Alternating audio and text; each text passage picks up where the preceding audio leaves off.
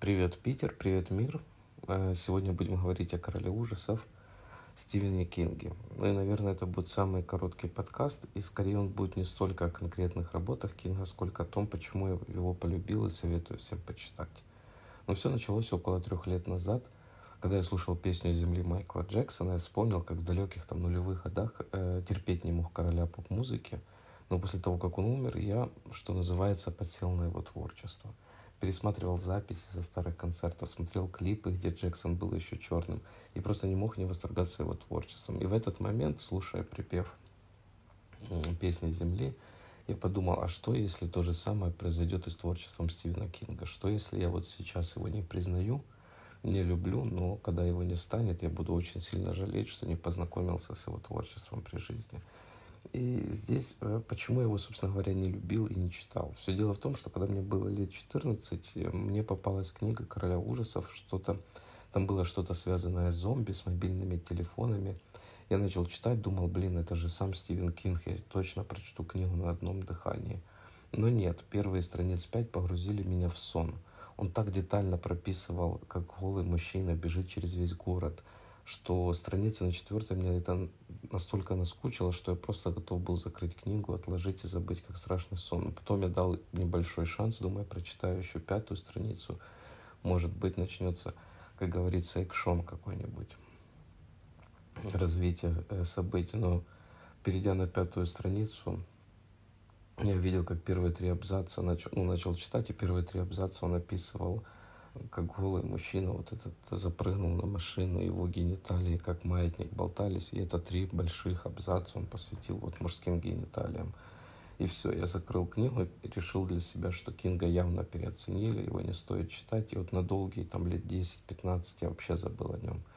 И вот спустя время, слушая песни умершего Майкла Джексона, я подумал, что все-таки, наверное, стоит дать э, шанс Кингу. Возможно, в том возрасте я просто его недопонял. И я начал гуглить. Тут, как говорится, Google мне в помощь, э, потому что я считал, что надо выбрать какую-то такую книгу, которая лучше всего бы раскрыла творчество Стивена Кинга. Я думал, что-то, что это будет по типу «Блеск и нищета куртизанок» э, Анара де Бальзака, которая ну, в свое время стала вишенкой на торте его цикла человеческой комедии.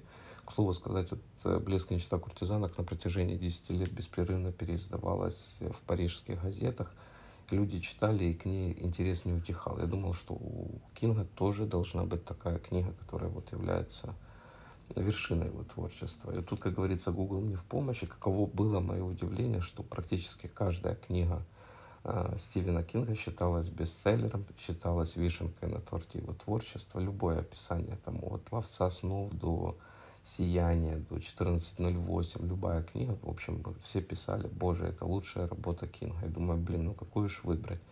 И тогда я наткнулся на книгу «Противостояние», которая толщиной более там, тысячи страниц и считается самой объемной книгой из работ Стивена Кинга, самой большой. И вы, что меня подкупило, как бы, в этой книге. Я редко вообще читаю предисловие, но тут я решил начать именно с предисловия, потому что оно начиналось с благодарности Кинга – читателю о том, что именно эту книгу там читатель взял с полки. И он там пишет, типа, вот ты сейчас держишь в руках полное издание книги «Противостояние», я благодарен тебе, что ты взял ее с полки, и как бы автор обращается непосредственно к тебе. И меня так увлекло это предисловие, что его начал читать, и дальше он, Стивен Кинг рассказывает, что это переизданное издание, дополненное, поскольку впервые роман вышел в 1978 году, и редакторы его сильно урезали – с чем он был не согласен, но ввиду там, того, что его только писательская карьера начиналась, он не мог сильно спорить с издателями, с редакторами, и он согласился на это. И сейчас, грубо говоря, энное количество лет спустя он издает полное издание и пишет. И дальше он а, объясняет, почему он так детально и дотошно описывает а, мелочи в работах. То есть там он может уделить целую страницу описания этикетки на бутылке пива и, и прочие несущественные детали.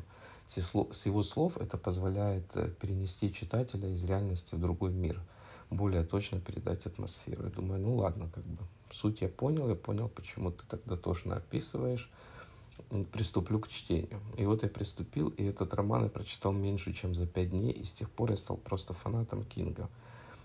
Задан Э, за данный момент мной прочитано всего три книги романа «Короля ужасов». Это «Противостояние», «Оно» и «11.22.63».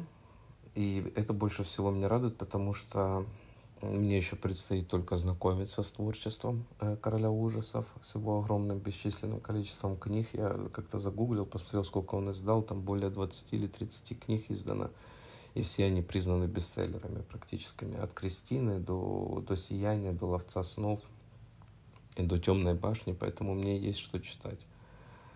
И почему я советую, собственно говоря, всем прочитать Кинга? Потому что вот когда я читал «Противостояние», читал «Оно», читал 11.22.63, вот эти мелочи, которые он описывает дотошно, там этикетки пива, из чего состоял бургер, который ел главный герой или еще что-то в этом роде, он действительно будто берет тебя из твоей реальности, из твоего времени и переносит свое произведение. Ты становишься как бы еще одним главным героем этого романа, который не просто наблюдает со стороны, а участвует. Ты понимаешь, как выглядит эта бутылка пива, ты ее настолько визуализируешь, что тебя переносит в этот роман.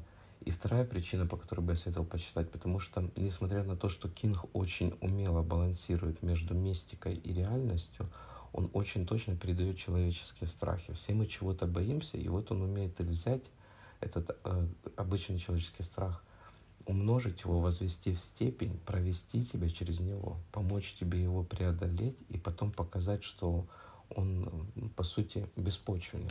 Ну, это то же самое с романом «Оно» Стивена Кинга, где в целом главный клоун Пеннивайз является олицетворением страха. Он являлся в том облике, чего ты больше всего боишься – кто-то боялся большой птицы, кто-то боялся клоуна, кто-то мертвеца, э, болеющего сифилисом. Ну, это про роман Оно Стивена Кинга я сейчас говорю. И он все это рассказывает, потом в конечном итоге показывает, насколько это беспочвенно, что можно это победить страхом, э, смехом и насмешками над этим страхом, что все, что, чего мы боимся, это только у нас в голове. Плюс он поднимает классные психологические проблемы в своих романах. К примеру, если мы опять-таки вернемся к «Оно» Стивена Кинга, либо к тому же 11.22.63, это то, что говорится сейчас в современном мире абьюз в отношениях, да, когда отец избивает свою дочь, и она потом ищет мужчину, за которого выходит замуж, который продолжает ее избивать. То есть ищет этого же насилия потом. Детские хештальды переносит во взрослую жизнь и говорит, как с ними справиться.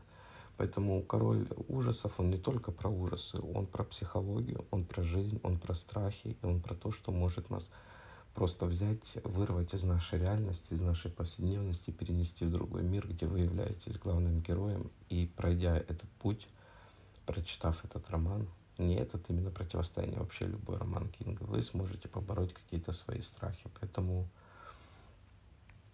я советую всем всем познакомиться с творчеством Кинга. Я уверен, что из его многочисленных работ найдется та, которая больше всего западет в ваше сердце и заставит вас по-другому взглянуть на короля ужасов. В моем случае это был роман «Противостояние». А какая книга вот у короля ужасов изменила ваше отношение к нему и почему? Делитесь в комментариях. Всем хороших выходных, классного настроения и ничего не бойтесь. Все будет хорошо. Наша жизнь полна прекрасных красок, поэтому Наслаждайтесь летом.